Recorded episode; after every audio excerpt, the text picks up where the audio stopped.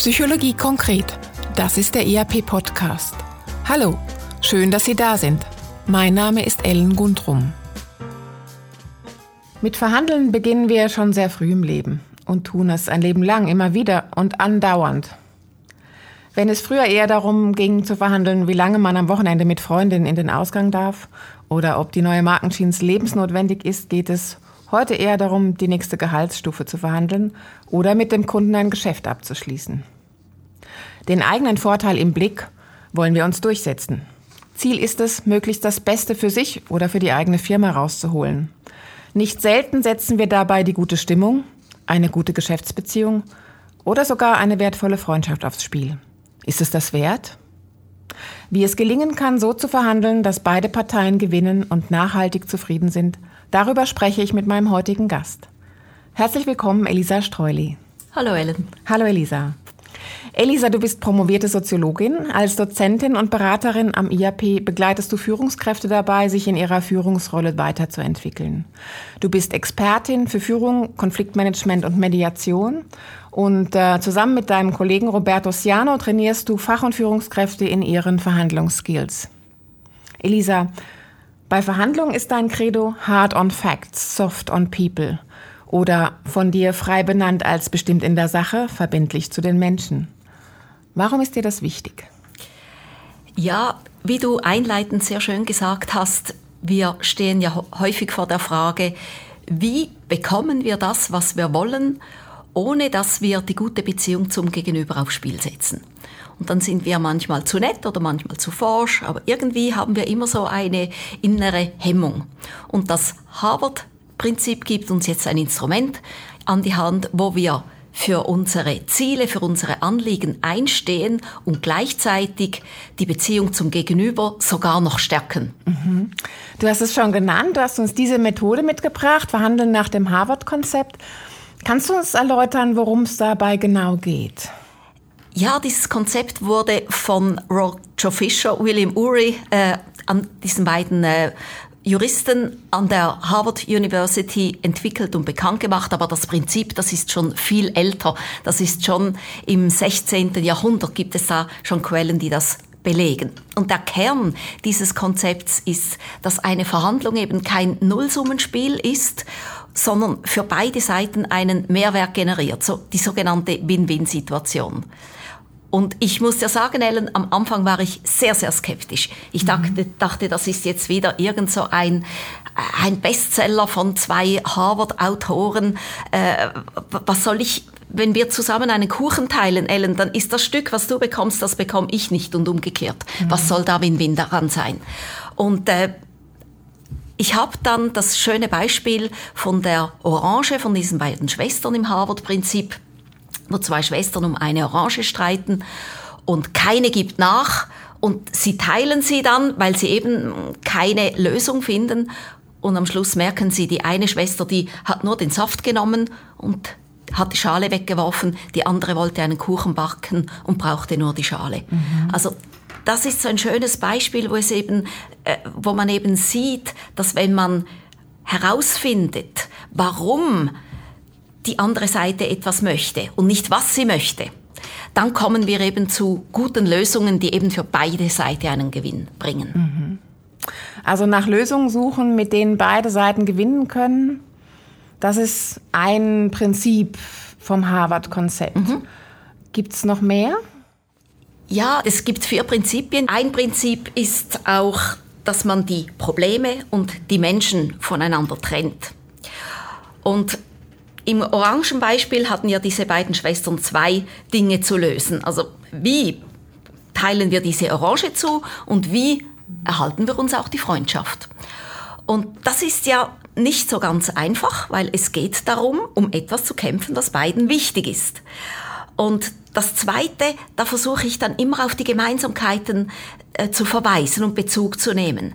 Denn auch wenn ich ein Dienstleistungsangebot mache, einer Kundin oder einem Kunden, dann geht es ja nicht darum, dass ich möglichst einen hohen Preis äh, herausholen möchte, sondern wir haben eine Gemeinsamkeit, nämlich dass die Kunden eine gute Führungsausbildung jetzt in unserem Fall bekommen. Das ist Ihnen wichtig, das ist auch uns wichtig. Wir wollen ja, dass die Kunden zufrieden sind, mhm. auch um die langfristige Beziehung auch zu erhalten, auch um der Geschäfte willen äh, die in Zukunft dann möglich sind und auch um unseren guten Ruf zu festigen. Also es geht darum, sozusagen die gemeinsamen Interessen oder die Interessen der Verhandlungspartner herauszufinden. Jetzt ist es ja so, dass Verhandlungen manchmal auch von Machtansprüchen getrieben sind. Was mache ich, wenn mein Gegenüber so gar nicht auf meine Interessen eingeht und unbedingt seine Position durchsetzen will? Mhm. Ja, eine Verhandlung ist ja immer eine, eine Problemlösung bei der es darum geht, dass beide Seiten etwas daraus ziehen. Und es ist eine freiwillige Beziehung, also eine freiwillige Übereinkunft. Und wenn ich sehe, dass das Gegenüber nur seinen Willen durchsetzt auf Kosten von meinen Ansprüchen, dann muss ich tatsächlich fragen, ja, wollen wir überhaupt ein Geschäft zusammen machen unter diesen Bedingungen? Oder anders gefragt, wie können wir so ein Geschäft machen, dass wir wirklich beide auch etwas, etwas davon haben. Da muss ich mir überlegen, ja, bei den Machtansprüchen, wenn ich das Gefühl habe, die andere Person hat mehr Macht, was kann ich ihr anbieten, dass sie von mir will? Denn es hat ja einen Grund gegeben, dass die andere mhm. Person mit mir in, in eine Beziehung tritt. Also kann ich das herausschälen, was ich geben kann. Mhm. Das Harvard-Konzept hat ja seinen Ursprung, also du hast gesagt, es geht noch viel früher zurück, aber so wie es benannt ist, hat es seinen Ursprung in den 70er Jahren. Und seitdem verhandeln wir gewissermaßen nach Harvard. Ähm, das scheint also ein Erfolgsrezept zu sein. Gibt es, gibt es auch die Situation, dass Verhandlungen, auch wenn sie nach Harvard geführt werden, trotzdem scheitern? Und woran scheitern sie? Ja, die Frage nach dem Scheitern ist immer interessant. Also einfach, wenn es keine Verhandlung gegeben hat, heißt das ja noch nicht, dass eine Verhandlung gescheitert ist, sondern man ist zur Übereinkunft gekommen, dass man sich gegenseitig keinen Mehrwert bieten kann. Und das ist auch eine gute Erkenntnis. Das würde ich nicht als Scheitern bezeichnen, sondern dann würde ich überlegen, okay, warum ist es dazu gekommen, dass wir offenbar füreinander jetzt nicht das passende Angebot hatten und unter welchen Umständen könnte das in Zukunft auch gelingen. Also so wird eigentlich das, das Scheitern im Sinn von, wir haben keinen Deal zusammen gemacht, transformiert in ein, unter welchen Bedingungen kann das in Zukunft gelingen. Mhm. Was ist noch wichtig beim Verhandeln? Ja, ich denke, es, ich bin immer wieder erstaunt, wie, wie einfach zum Teil die, äh, die Instrumente sind, die das Harvard-Konzept anbietet und wie kleine Maßnahmen schon eine große Wirkung haben. Ich hatte kürzlich eine Kundin, die eine Leiterin von einem, vom Vertragsmanagement in einem mittelgroßen Unternehmen. Und sie hat gesagt eben, dass sie immer Schwierigkeiten hat, äh, das zu bekommen, was sie möchte. Aber auch weil es in ihrem Verhandlungsteam schon Unstimmigkeiten gibt. Und äh, wir haben dann zusammen eine Strategie entwickelt, wie sie einfach mit ihrem Verhandlungsteam zusammengesessen ist, geschaut, wer hat welche Rolle in der Verhandlung, dass sie das niedergeschrieben haben, dass sie das zusammen besprochen haben und so sind sie in die Verhandlung. Und sie hat gesagt, es ist noch nie so gut gegangen. Offenbar haben sie einfach durch die kleine Maßnahme der guten Vorbereitung haben sie eine große Wirkung erzielen können. Mhm. Du bist ja auch Expertin für äh, Konfliktmanagement. Und da geht es ja häufig auch darum, die Menschen gewissermaßen von den Problemen zu trennen. Inwieweit ist das auch bei Verhandlungen wichtig? Ja, das geht ineinander hinein. Ein, ein, Konflikt, Konflikt und Verhandeln hat Gemeinsamkeiten. Es ist aber nicht unbedingt genau das Gleiche. Verhandeln gefällt mir, weil es immer darum geht, auf der Basis von Gemeinsamkeiten und auf der Basis von, von den Interessen gemeinsam gute Lösungen zu finden. Und das ist eigentlich auch das Prinzip in einem Konflikt oder könnte das Prinzip in einem Konflikt sein. Auch da geht es darum, wie kann ich mit dem Gegenüber auch eine langfristige Beziehung weiterhin erhalten und sogar noch stärken, ohne dass ich jetzt meine eigenen Interessen zurückstelle. Ich würde gerne noch ein bisschen bei den Interessen bleiben. Das ist ja sehr wichtig, dass ich irgendwie rausfinde, was mein Gegenüber wirklich will. Und das ist ja manchmal gar nicht so einfach. Wie mache ich das? Ja, ich hatte kürzlich ein, eine lustige Begegnung im Zug. Da ist jemand auf der Treppe gesessen und hat relativ laut hat er eine Radiosendung gehört. Mhm. Und extra auf die Treppe gegangen, um die Leute nicht zu stören, aber die, die Türe war halt nicht ganz äh, luftdurchlässig abgeschlossen, also mich hat's gestört. Und da habe ich auch gedacht, ja, was mache ich jetzt? Ist ja nett, dass er auf die Treppe sitzt, gleichzeitig stört es mich. Und so dies, dieses Kuchenbeispiel, ja, soll er jetzt ein bisschen lauter stellen und äh, ein bisschen leiser stellen. Ich höre es aber immer noch und er hört es dann nicht mehr. Also so auf den Kompromiss zu gehen, das wäre das Schnellste gewesen, hätte uns aber beide nicht befriedigt. Und ich habe mir dann über, überlegt, ja, was will er eigentlich? Es ist ja weder sein Interesse, möglichst laut diese Sendung zu hören, noch ist es mein Interesse, dass er einfach äh, leiser stellt, sondern was, was will ich? Ich will in Ruhe arbeiten, er will seine Sendung hören. Und dann ist mir die Idee gekommen, ich hatte noch vom letzten Flug so einen Flugzeugkopfhörer mhm. und da habe ich gesagt, schauen Sie, Sie sitzen jetzt auf der Treppe, das ist doch unbequem für Sie. Wollen Sie nicht sich in ein Abteil setzen und den Kopfhörer nehmen, dann können Sie so laut Ihre Sendung hören, wie Sie wollen. Und das hat er dann gemacht. Das war so die, die klassische Win-Win-Situation und ich konnte wieder in Ruhe arbeiten. Mhm. Was würdest du denn jemand antworten, der sagt, diese Form von Verhandlung hat gewissermaßen ja auch manipulativen Charakter? Manipulativ in dem Sinn, dass wir die andere Person von etwas natürlich auch überzeugen möchten und zu etwas bringen. Ja, in dem Sinn ist auch Führung, hat einen manipulativen Charakter, wenn man ein gewisses Verhalten äh, entwickeln möchte. Gleichzeitig aber denke ich, wenn wir es so machen, dass wir dem Gegenüber zeigen, dass es ja auch in seinem ureigensten Interesse ist, mhm. dann finde ich, ist diese, dieses Manipulative oder diese negative Konnotation vom Manipulativen, ähm, finde ich, ist ein Teil der Verhandlung, die aber weder schadet, sondern eben vielleicht sogar noch nützt. Also ist manchmal muss ja, man ja die Leute auch zum Glück zwingen, könnte man vielleicht sagen. so wie mit dem Beispiel ähm, im Zug von dir. Mhm. Ja, beispielsweise, genau. ja. Ich habe es vorhin erwähnt, das Harvard-Konzept gibt es seit den 70er Jahren und mittlerweile sind ja ganz viele Menschen, also vor allen Dingen im Geschäftsleben, ja, Generationen von, von Führungskräften ähm, geschult in, in dieser Form der Verhandlung. Also das ist sehr weit verbreitet in Verhandlungen. Wie würdest du es sehen aus deiner Erfahrung? Hat uns das weitergebracht? Stelle mir diese Frage oft. Ich meine, eben wenn das äh, Verhandlungskonzept, das ja in den 70er Jahren so populär wurde, auch eben in, um in internationalen Konflikten eben gute Lösungen zu finden und wo wir heute sind in der Welt, dann äh, bin ich tatsächlich, ich, ich sage mir, ohne, ohne das Verhandlungsprinzip wären wir wahrscheinlich noch sehr viel schlechter dran. Mhm. Ich würde gerne noch mal auf dieses Thema der Win-Win-Situation kommen. Ähm, das ist ja leichter gesagt als getan, also dass man die so schnell entdeckt oder findet gemeinsam. Wie geht es und, und, und finde ich die immer? Gibt es in jeder Situation eine Lösung, die beiden sozusagen zur Zufriedenheit verhilft?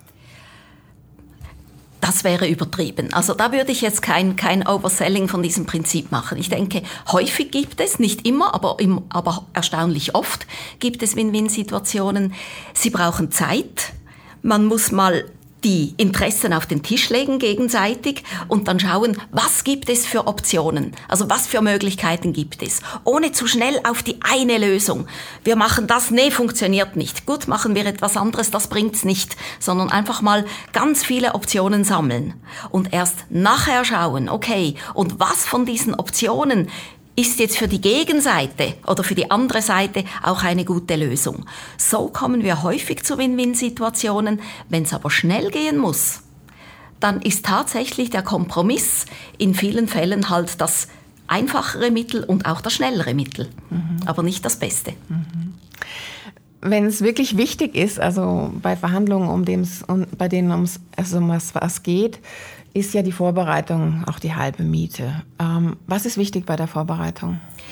Ja, bei der Vorbereitung ist zum einen wichtig, was nehmen wir mal eine eine Lohnverhandlung, oder das ist das, was was mhm. wir ja immer wieder wieder drin stecken. Da muss ich mir zuerst mal überlegen, was mache ich, wenn ich die Lohnerhöhung, die ich möchte, was mache ich, wenn ich die nicht bekomme? Wenn ich einfach nur mal zur Chefin oder zum Chef gehe und sage, ich möchte gerne mehr Lohn, und ja schön, das wollen alle, aber es, es gibt nichts. Was mache ich dann? Habe ich eine beste Alternative? Mhm. Äh, oder, oder sage ich, ah, äh, schade, aber ja, schön haben wir darüber geredet. Das muss ich mir im Voraus klar machen. Denn in einem Fall ist es einfach eine Bitte.